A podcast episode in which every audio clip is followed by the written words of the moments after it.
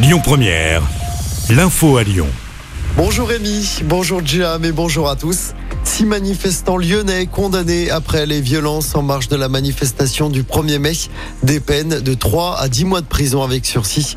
Les individus avaient été interpellés en flagrant délit en train de jeter des projectiles sur la police. Cinq d'entre eux devront suivre un stage de citoyenneté à leurs frais et ont interdiction de manifester pendant au moins un an.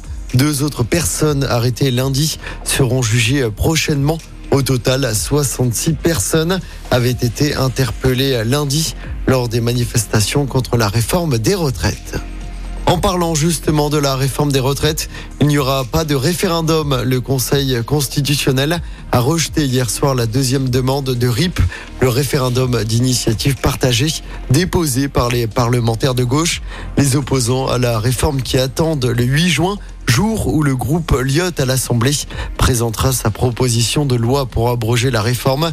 Une nouvelle grande journée de mobilisation est prévue deux jours avant. À Lyon, une nouvelle manifestation doit se dérouler ce samedi. Dans l'actualité également, 51 communes du Rhône reconnues en état de catastrophe naturelle. Cela fait suite aux épisodes de sécheresse de l'année dernière. De nombreux dégâts avaient été provoqués par des mouvements de terrain. Les sinistrés ont 30 jours pour contacter leur assurance. On vous a mis la liste complète des communes concernées sur notre application.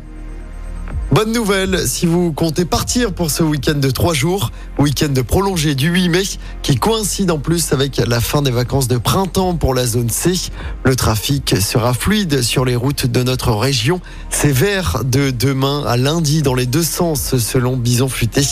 Les seules difficultés concernent la région parisienne.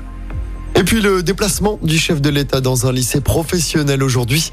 Emmanuel Macron se rend dans un lycée professionnel de Charente-Maritime pour exposer les modifications qu'il souhaite apporter à la filière. Filière qui représente tout de même un lycéen sur trois.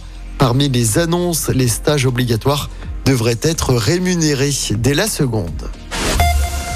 En foot, rien ne va plus pour Nantes après sa lourde défaite en finale de la Coupe de France samedi soir.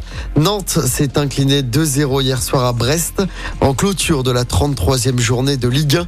Les Canaries sont relégables ce matin. Je rappelle que l'OL jouera dimanche après-midi contre Montpellier au Groupama Stadium lors de la 34e journée de Ligue 1. Et puis en basket, l'Asvel a largement battu Cholet hier soir en championnat. Victoire 98 à 69 à l'Astrobal. Grâce à cette victoire, les Villers-Banais remontent à la troisième place du classement. Écoutez votre radio Lyon Première en direct sur l'application Lyon Première, lyonpremière.fr et bien sûr à Lyon sur 90.2 FM et en DAB+. Lyon Première